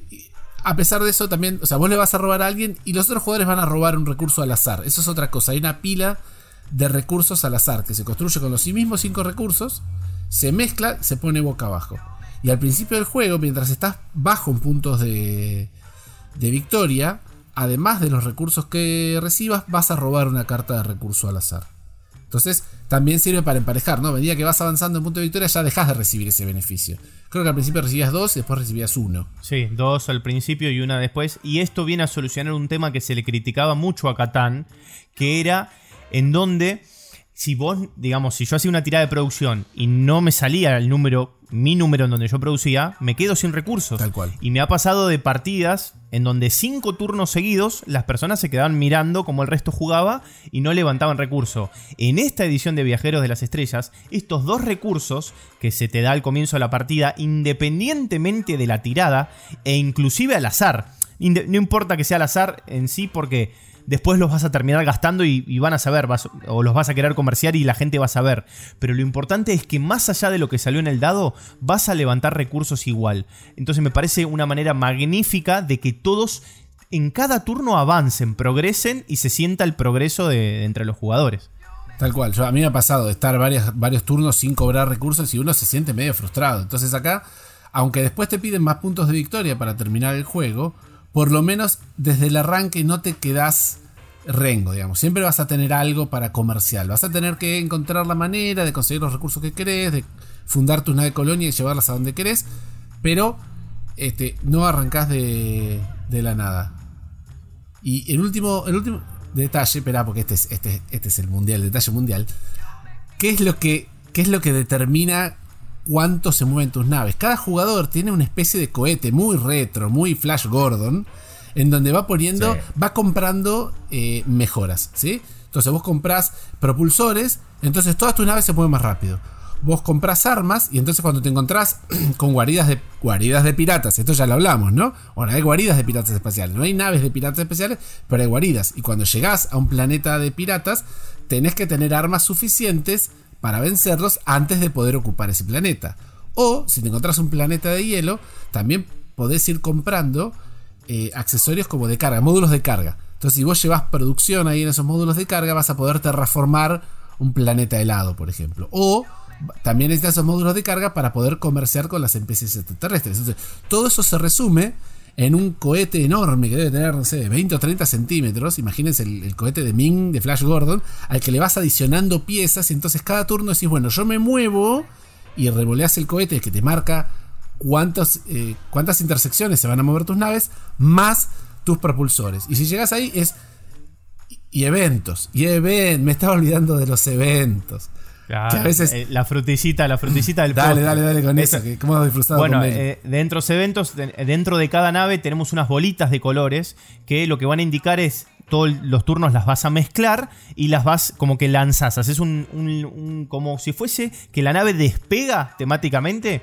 En la parte de atrás donde están los propulsores salen dos bolitas de todas esas que están adentro del cohete y los colores te van a indicar cuánto te moves con, con, tu, con, con tu nave cohete. Ahora, hay una que es una bolita negra que lo que, te, lo que dispara es un evento. Entonces el jugador de tu izquierda te va a leer un evento hay, otros juegos que utilizan esta mecánica, como por ejemplo arriba y abajo, en donde cuando vos te metías a la cueva a explorar y el jugador de la izquierda te leía el libro y te decía de repente te encontraste con esta situación. Bueno, en, esto va a pasar lo mismo. Te van a decir, están atacando a una nave en el espacio. ¿Querés ayudarla? Y vos tenés que tomar la decisión sin saber las consecuencias, si la querés ayudar o no la querés ayudar. Decís, bueno, sí, quiero ayudarla. Listo. A los puestos de combate por ahí de repente. Y eh, lo que pasaba es que tenés que luchar contra el jugador de tu izquierda o el jugador de tu derecha.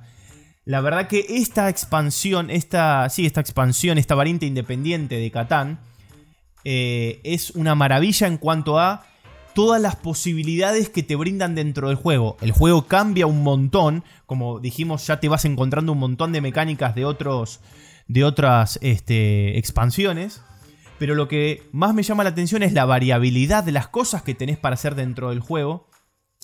Y lo bien que te la pasás. Yo la verdad que voy a serte sincero, amo las ovejitas y todo lo que tenga que ver con lo medieval. Pero la temática le sienta tan bien a este Viajeros de las Estrellas y todo lo que te brinda eh, está muy bien implementado. Eso sí, no lo recomiendo para nada si saltás de un Catán base a un Viajero de las Estrellas depende también la experiencia que tengas vos como jugador de juegos de mesa. Pero este, si te gusta Catán y vos venís jugando las expansiones o venís haciendo el caminito de expansiones, Viajero de las Estrellas es una maravilla, veas por donde lo veas. Ah, me, siento, acá como cuando estabas en el colegio haciendo la cartelera y empezabas a escribir el título con letra grande y te ibas quedando sin espacio y empezabas a escribir pequeñito. Así vamos con el tiempo de este capítulo. Pero entonces vamos a cerrar con eh, bueno, ya subimos 2000 años atrás con Incas, 2000 adelante y hasta más con Starfires.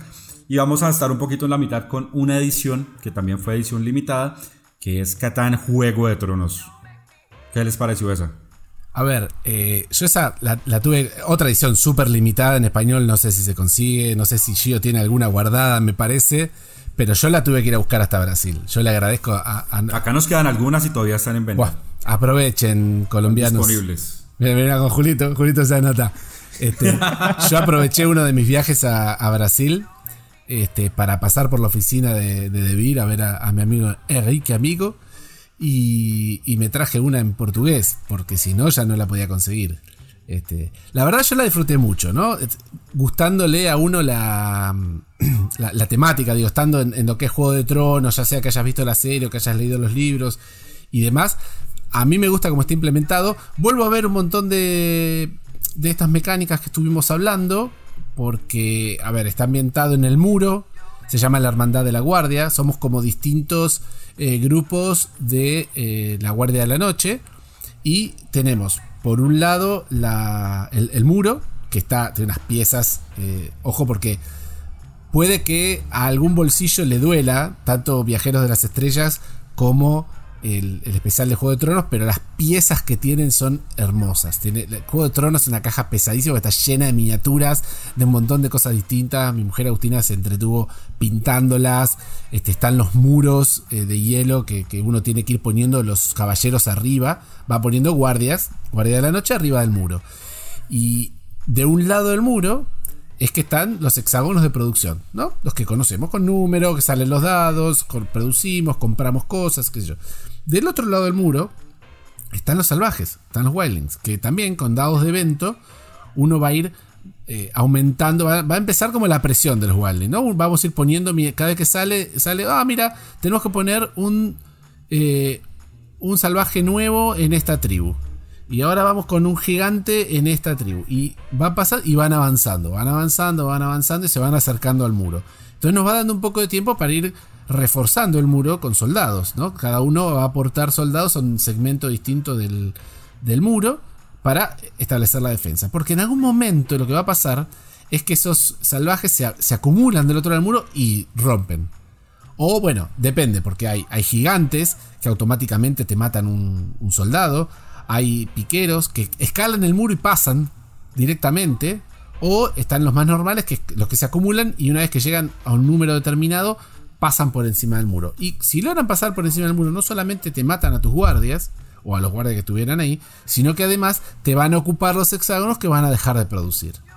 Entonces, de vuelta está esto semicooperativo de que protejamos el muro juntos, porque mira que si pasan, eh, nos joden a todos, porque hay un, track que creo que son tres invasiones del muro y perdimos todos. No hay, no hay vuelta con eso.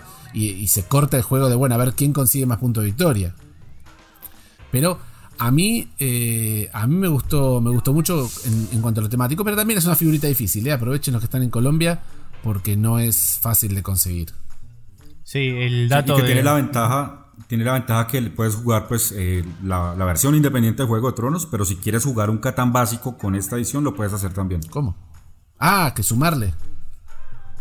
Sí, o sea, tú puedes, tienes el Catán Juego de Tronos, ah. pero si deseas quitas las fichas del Juego de Tronos y juegas un Catán base normal. Sí, sí, que no le puedes colocar expansiones, es otra cosa, pero un Catán básico normal lo puedes jugar con, con, esta edición. Buen dato, buen dato. Un, un, dato de color que, que hablábamos con J la otra vez sobre este Catán es que las cartas de materias primas son grandes, son tamaño estándar. Eh, entonces, bueno, la verdad que se disfrutan y se ven mucho más. Va, uno por ahí está acostumbrado a, manejar y a, manejarse con carta grande, con carta que quepa en la mano. Este, y bueno, Catán igualmente con las chiquitas, con las Euro Mini iban bien, pero el tamaño estándar se, se lucen mucho más, son más maleables y, bueno, este, me gustan más en esta producción de Game of Thrones, de Juego de Tronos, este, las cartas grandes. Y tiene esta mecánica parecida de los invasores que mencionábamos de Catán, este, en, el ataque de los bárbaros, en donde dejaba de producir la este, loseta y demás, eh, toma la misma, la misma mecánica. Y me parece también muy interesante, como recién decían, la parte semi-cooperativa, ¿no? de vuelta otra vez introduciendo esto de ayudarnos entre todos para repeler el ataque de, los invasores y si no, perdemos. La verdad que está muy interesante. Sí, un detalle que me faltó de, Juego de Tronos es que hay unas cartas de personajes. Más allá que el arte está todo muy bien, ¿no? Desde las miniaturas de gigantes o de, de, bárbaros, hay una miniatura especial que hace de ladrón. Este, pero además tenemos unas cartas de personajes, de los personajes de la serie o personajes del libro, que nosotros vamos a ir por una de esas, la vamos a poder usar, tiene una habilidad especial que vamos a poder usar una o dos veces y después vamos a tener que devolverla al pool y tomar otra. Entonces también le incluye una variabilidad y una estrategia donde si vos estás luchando con, con los salvajes, eh, vas a ir a buscar la carta que te ayuda contra los salvajes, mientras que si estás yendo por la producción, vas a buscar la carta de personaje que te va a ayudar en esa producción. Y no, no vas a poder usar, no te vas a poder quedar todo el juego. Vas a poder usarla una o dos veces nada más. Pero también le, incluye mucho más sabor a Game of Thrones al, tener los personajes ahí y verlos. Y eh, incluye una variabilidad importante. Bueno, ya para finalizar, y no menos importante, ya de todas las expansiones, versiones independientes y Catán básico que hablamos, también hay un Catán para los más pequeños, el Catán Junior, para niños de 6 años aproximadamente en adelante, una duración de 30 minutos. Obviamente, un tablero mucho más básico que es para hacer que estos niños entren y empiecen a saber lo que es eh, el juego de comercio. Eh, en este también vamos a encontrar algunos recursos. Eh, vamos a encontrar unos botes salvavidas que es con los que hacemos el intercambio. Digamos que no hay un banco como tal, sino que intercambiamos con, con el barco salvavidas. Estamos pues como en, en, los pies de, de, un grupo pirata atacando a otro pirata más, más fuerte que es un lorito negro. Y la idea es empezar a hacer eh, la construcción de fortalezas y de los caminos, que las carreteras pues en este caso son barcos. Entonces tienes que ir construyendo fortaleza, barco, fortaleza, barco. Y el primero que logre construir siete fortalezas es el que se lleva el título de, de, campeón en Qatar Junior, que esperamos hablar un poquito más de él también más adelante, en algún capítulo de juegos, precisamente para estos niños que van a entrar al mundo de los juegos de mesa modernos.